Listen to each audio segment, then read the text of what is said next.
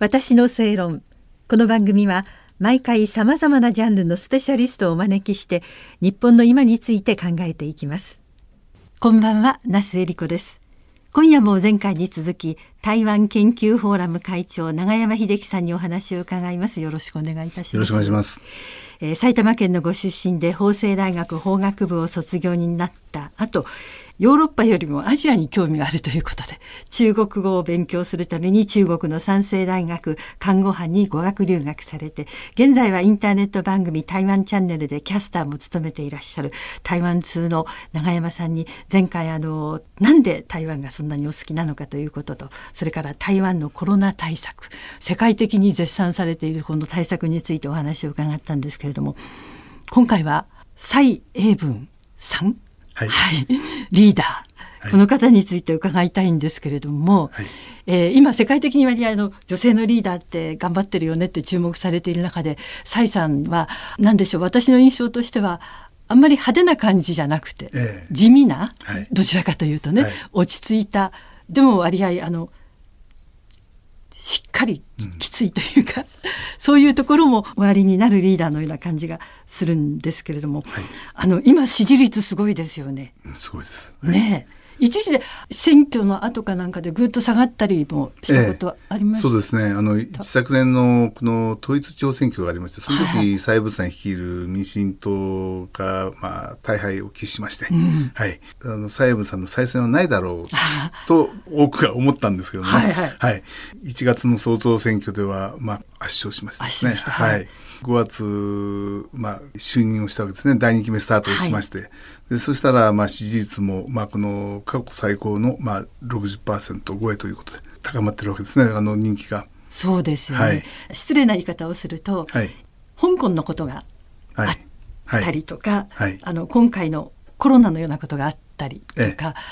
そういう危機に直面してそこがうまく、はい、あのプラスに働いているような感じも旗から見てるとするんですけれども。そうですね。長山さんはどうご覧になりますか、えあのおっしゃる通りだと思います。あの、まあ、去年香港でまあ民主運動があってそれで台湾でもまあ中国に対する警戒感がすごく高まりましてですね、はい、そうなりますと、まあ、中国と対峙する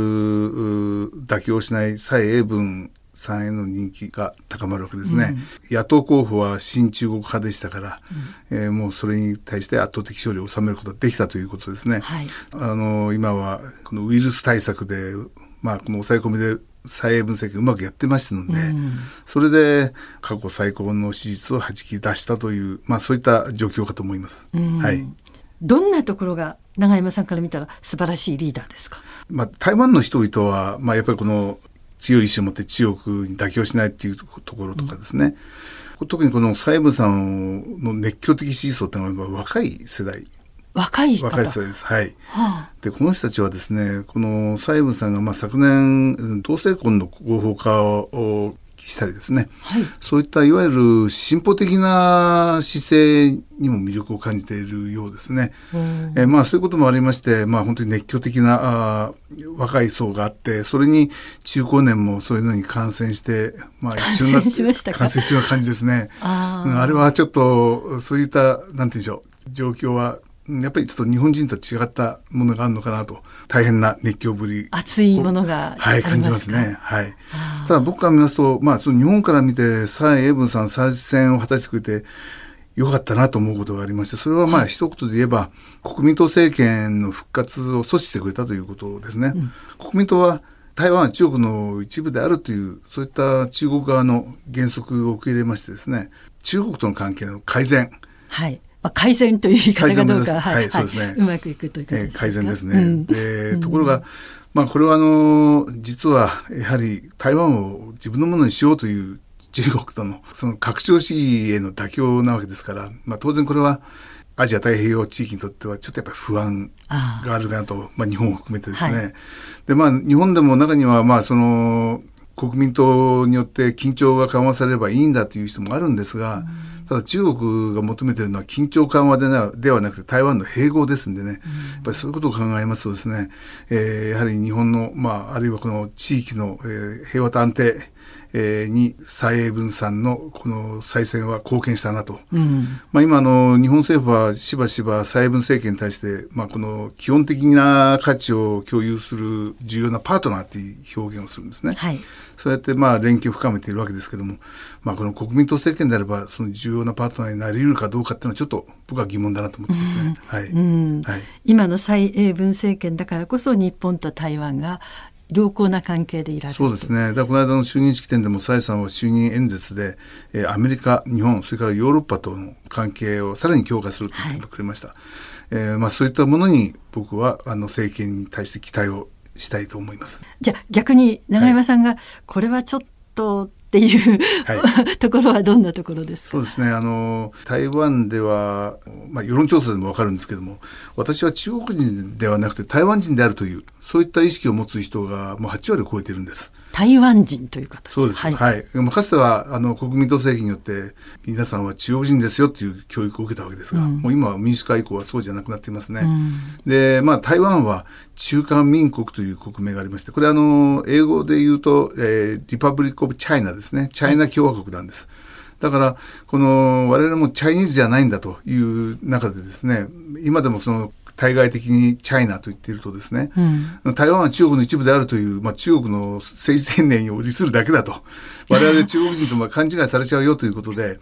台湾という名前を強調してほしいという声が高まってるんです。例えば、うん、チャイナエアラインを台湾エアラインにしてほしいということですね。こういうのもこの間も国会でも話題になりました。ところが、そういったものにどうもこの蔡英さんは消極的ですね。こういった台湾人識の強い人たちに支えられての蔡英文、蔡政権なんですけども、うん、そういったものに、やっぱりこう中国の反発が怖いのか慎重なのか、あんまり熱意を感じないんですよね。あまり積極的に、はい、あの、アンチという立場は取ってないとえー、もったいないなと、ね、もったいない。です。例えば一昨年、この台湾でですね、まあ東京オリンピックには、このチャイニーズ台北じゃなくて台湾という名前での参加申請をしようと、はあ、そういった運動が盛り上がりまして、ええ、で国民投票まで実施されたんです。はい、ところがそれに対して蔡英文政権はまあこの賛成しなかったんですね反対の立場で。で結局いろいろな国民党や中国の、まあ、この妨害のような宣伝工作もあって否決されてしまったんです。あ国民投票は行われて行われたけれども否決されたんです、はい、はい、賛成が500万弱、はい、で反対が600万弱になりましたですね。ああでも拮抗してるんですね、えーまあ、よ事前の世論調査では賛成は7割までいっていたんです。ところがやっぱり結局その再政権が何もしなかったまあこの応援しなかったということで、うんまあそういうわけで、あの時は、まあ非常に歯がゆかったですね。まあ世界に向けて台湾はチャイナじゃなくて台湾だよっていう、訴える絶好の機会だったのを、なぜ。それを、あ潰してしまったそうですね。それなぜその中国に対峙しながら中国を喜ばすことをするんだろうという、うん、そういった、うん、ところ、慎重すぎるところが僕は大変残念に歯がゆいですか？もうちょっと強く出てもいいんじゃないかと永山さんは思いなで,、もほらあの東京オリンピック、はい、まあ一応来年開かれるかもしれませんけれども、はい、今年ないですから、はい、そういう意味であのね 次のチャンスが。まあそうなればいいんですけどもえそのチャイニーズ・タイペイに限らずですね、まあ、い。ろんなところでやっぱりこの蔡英文さんは、まあ、私たちは中華民国台湾って言い方をしましてね、うん、あくまでも、まあ、台湾を主張する人たちに配慮しながらも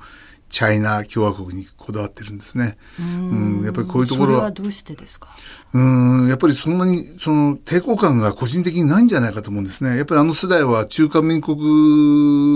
まあ国民党の中華民国独裁時代に育ってますんで、洗脳教育の影響もあるかもしれません。それは、うん、えあのご本人に確認しないとわからないことであるんだけれども、うん、もう少し危機感を持たないと、はい、えチャイナチャイナと名乗っていると世界でチャイナというのは中華人民共和国を意味するもんですから、うんうん、中華民国と名乗ることは非常にこの台湾にとっては国際社会においてはリスクが高いわけですからそういったものをちゃんと認識してしてほしいなとは僕は思っています。はい。まあじゃああのそういう中でこれからまあ、えー、蔡英文政権というのは続いていくわけですよね。はい、で日本とか、はい、えー、アメリカとかヨーロッパと、もうちょっとこう緊密になりましょうという姿勢を示しているわけで、はい、その中でまた少しずつ変わっていきますか？蔡さんの、えー、発言とか姿勢とか。えー、そうですね。あの、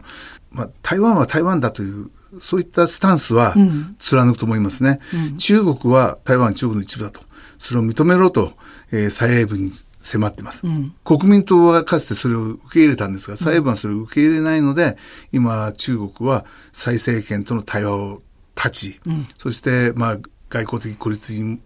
させようとしたりですね、あるいは軍事恫喝を強めたりしてるわけですけども、はい、はい、ただまあ蔡さんは今後も今の路線は放棄しないだろうし、うん、有権者もそれは許さないだろうし、うん、それにアメリカがそんな蔡政権をこれからも支持をさらに強化していくと思いますね。はあ、はい、だから少なくとも蔡英文政権が続く限りは台湾はアメリカの側民主世界民主主義の自衛の側との関係を強化していくんじゃないかと。うん今あのアメリカはまあトランプ政権に限らずまあ議会でもですね全会一致でまあ台湾との関係強化を求めていますね、うん、台湾はやっぱりこの民主主義を標榜してまあ中国と対峙している島でありますし、うん、それからインド太平洋戦略上でも重要なこの位置を占めている要衝ですのでやっぱりこの中国の脅威が高まれば高まるほど台湾を支持しようという動きがアメリカでは強まってますね。うん、そしてこの間のその WHO 参加、まあ、台湾の参加を後押ししたようにですね、はい、まあ、今までアメリカは今までないぐらい強く後押ししたんです、うん、これはやっぱりその中国への一つの反撃にも見えるし、それからそのアメリカに日本や、えー、この民主主義国家がその後に続いてやっぱり台湾を応援している、うん、こういうのを見ていると、うん、これからまあこの中国がですね、まあ繰り返しになりますけども、脅脅威を強めれば強めるほど台湾はへの支持の声は高まっていくのかなとでそういった波に乗って蔡英文も踏ん張っていくのかなと、うん、そんなふうに見ています。期待はしてらっしゃいます。そうですね。はい。はい、ありがとうございます、えー、台湾研究フォーラム会長永山秀樹さんにお話を伺いました。私の正論お相手は那須恵理子でした。